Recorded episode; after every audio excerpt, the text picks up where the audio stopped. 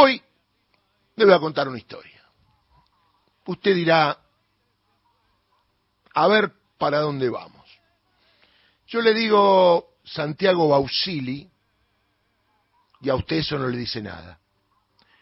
Yo le digo que es un hombre de las finanzas, un hombre teóricamente ducho en la colocación de bonos, ya está tomando color. Si le digo que fue asesor de Luis Toto Caputo durante el gobierno de Mauricio Macri, lo va teniendo. Si yo le digo que en aquel momento lo denunciaron penalmente por el delito de negociaciones incompatibles con la función pública, porque siendo funcionario y previamente trabajar en el Deutsche Bank, recibió un bono de 100.000 euros. Hasta ahí todo bien. Pero cuando continuó en el gobierno, colocó bonos y uno de los bancos favorecidos fue el Deutsche Bank. Totalmente probado, están todos los papeles. El juez Sebastián Casanelo, ya ya por el año 21 lo había procesado por el delito de negociaciones incompatibles con la función pública. Usted me dirá, ¿y por qué me traes a Santiago Bausili? Vos que estás preocupado, que no llegas a fin de mes, con incertidumbre de lo que viene, de cómo está la cosa hoy, si cobras o no el aguinaldo, si podés seguir teniendo tu laburo. Yo te cuento, Santiago Bausili va a ser ahora, ahora, el presidente del Banco Central, que no lo van a quemar, no lo van a destruir, a lo mejor vos votaste a mi ley, pensabas eso, y va a seguir siendo autárquico. Pero ¿quién lo designa a Santiago Bausili? Luis Toto Caputo. Mire cómo será que todavía no ha sido anunciado en esos comunicados, con todo respeto, de presidente electo. Comunicado de Javier Milei, punto, ya sabemos que es el presidente electo. Deberán cambiarlo a partir del 10 porque será el presidente elegido o se quedará siendo el presidente electo y le gusta más atender en el Hotel Libertador que donde está la sede del presidente de la Nación Argentina, que lo consiguió legítimamente con el 56% de los votos más o menos. Ahora, yo no sé cómo contarle para que usted entienda lo que pasó entre ayer y anteayer. Ayer no tuve tiempo de contarlo, o sí, a la apertura lo hice. Yo le conté que hasta ayer Santiago Bausili estaba procesado, embargado, inhibido, por un fallo de hace tres meses del juez Sebastián Casanelo, que yo lo había procesado en otra oportunidad y la sala 2 de la Cámara lo desprocesó porque decía que faltaban pruebas, juntó las pruebas Sebastián Casanelo y hace tres meses, esto fue a principios de octubre, lo volvió a procesar. Obviamente, Santiago Bausili en ese momento no se sabía ni quién iba a ser el presidente, pero como responde a cualquier persona, es un hombre de la finanza, de la economía, con su abogado fue y apeló. Claro, como aparece su nombre para el Banco Central y estamos en tiempo límite, esto se puede probar porque está en mis redes sociales. Arroba Villarruel Darío. Anteayer yo puse un tuit. Atención que Santiago Bausili, que va a ir al Banco Central, está procesado por el delito de negociaciones incompatibles de la función pública. ¿Qué pasó ayer? Yo lo puse anteayer.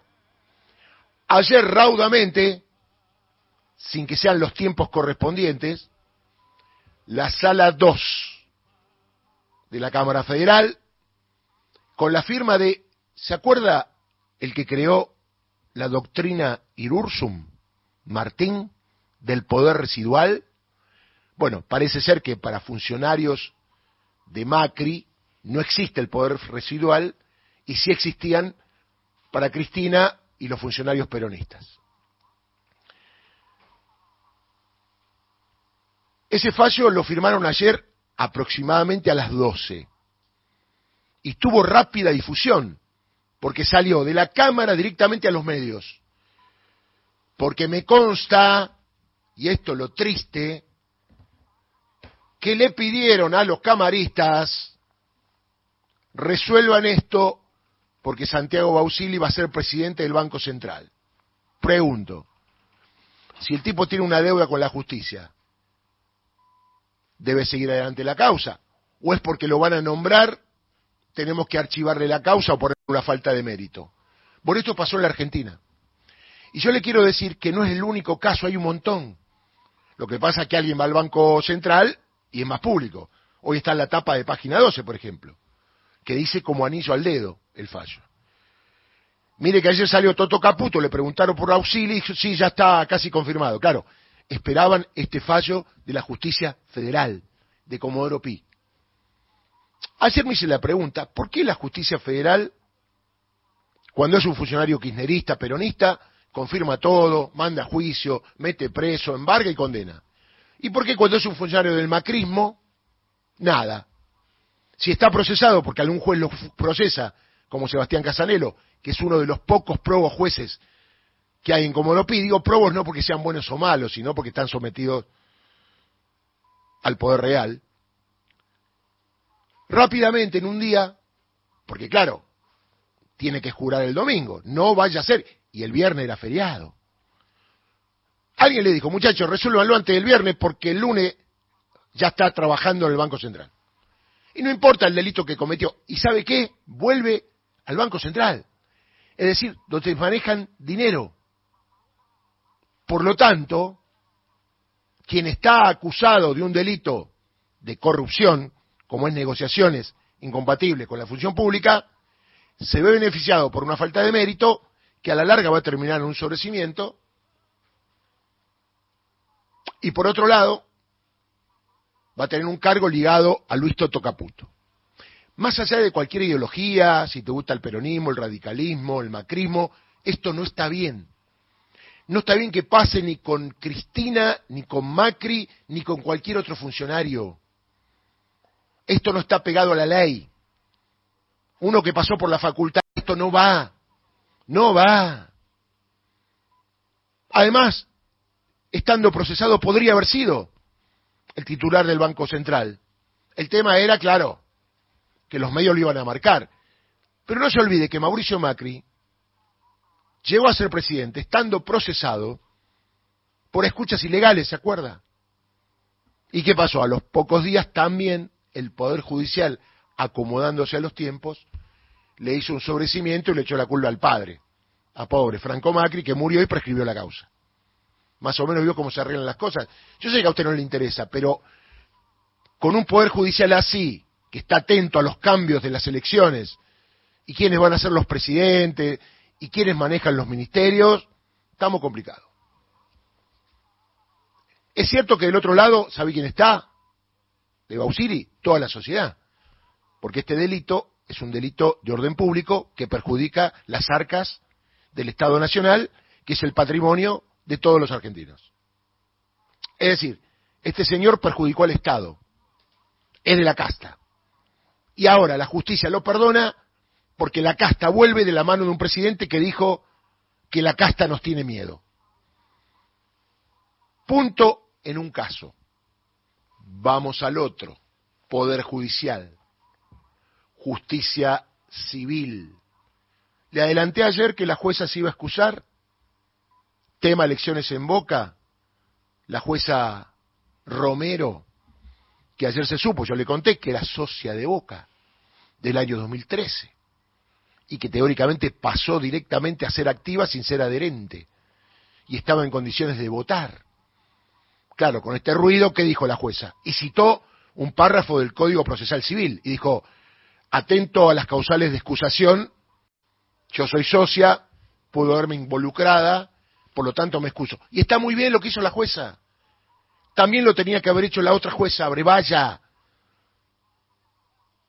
Haberse excusado porque su relación con alguien que respalda a Juntos por el Cambio y también a este gobierno, debió haberse excusado antes de hacer lo que hizo. Ya el daño lo hizo porque suspendió las elecciones y creo yo que va a ser muy difícil que se hagan esa fecha que pusieron los medios, que es el 17. Yo pensaba, ¿por qué no puede ser el 23? Pregunto. ¿Y por qué no puede ser el 30? Si es sábado. ¿Todo bien? No, ya está. Si no es el 17, ¿y por qué no un día de semana?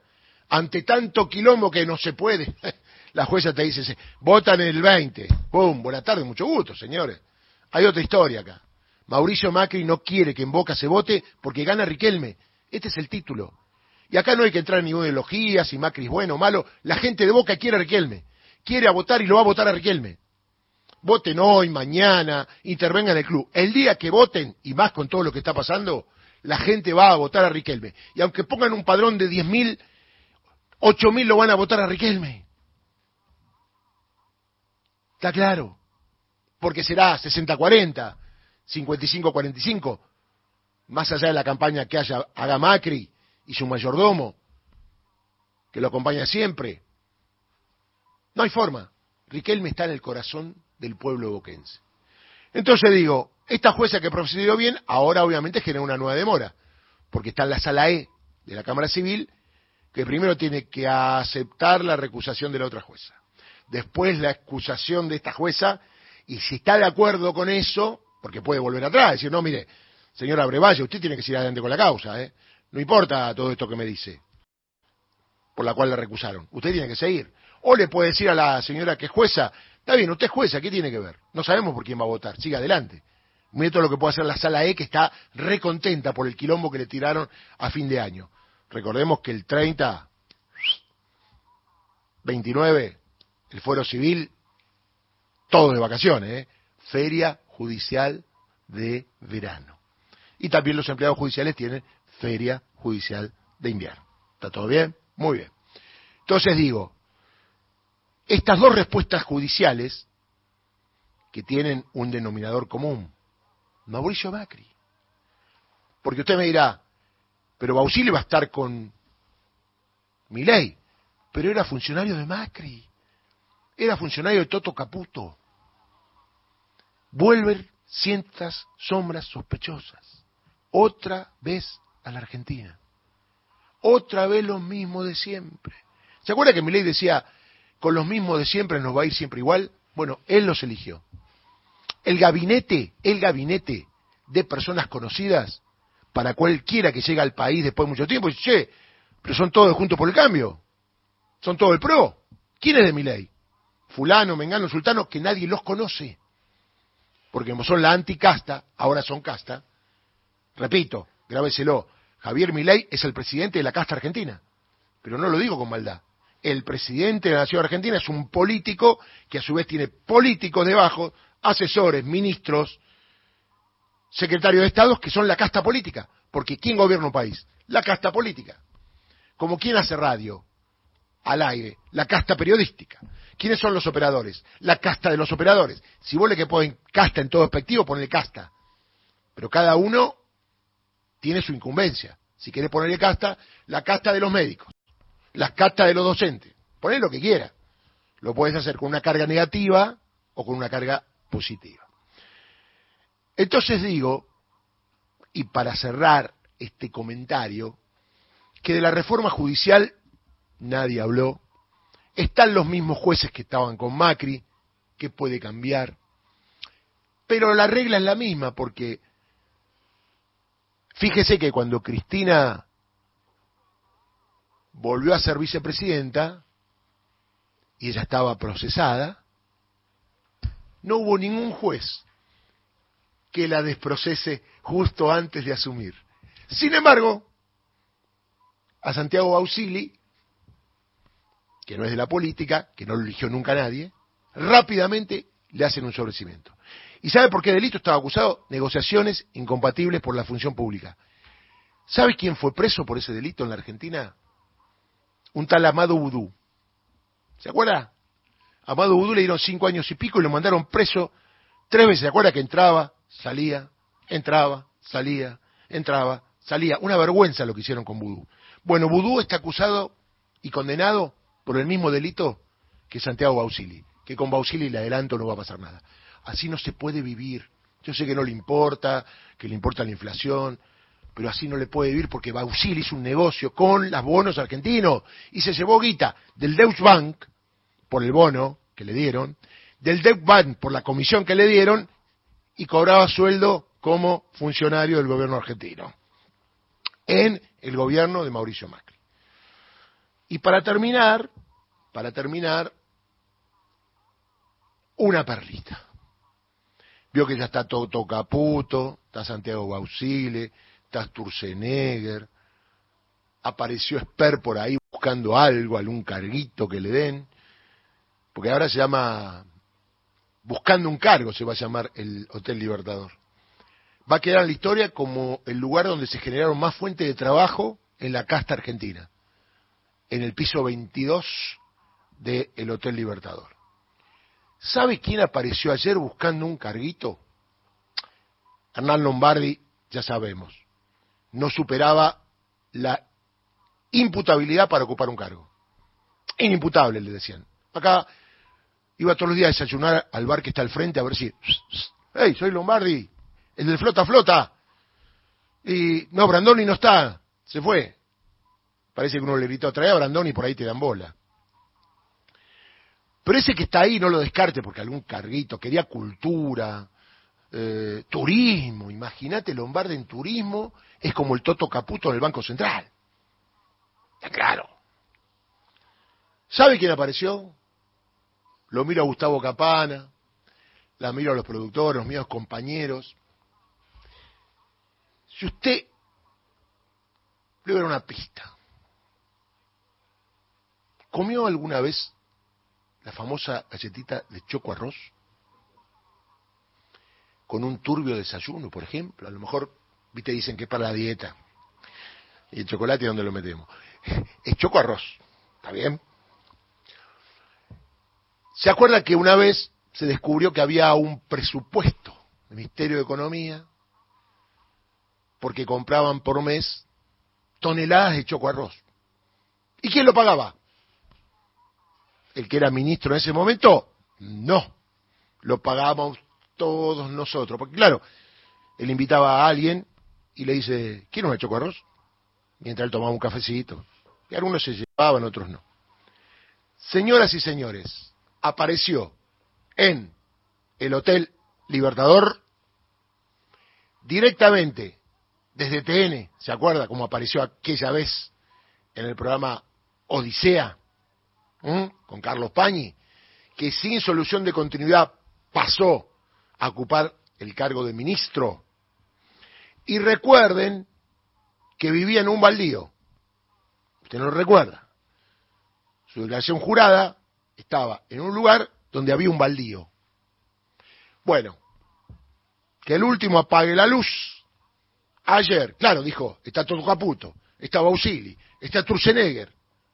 Y yo, ayer apareció en el Hotel Libertador el señor Choco Arroz Nicolás Dujovne. Prepárate a adelgazar. Que la vida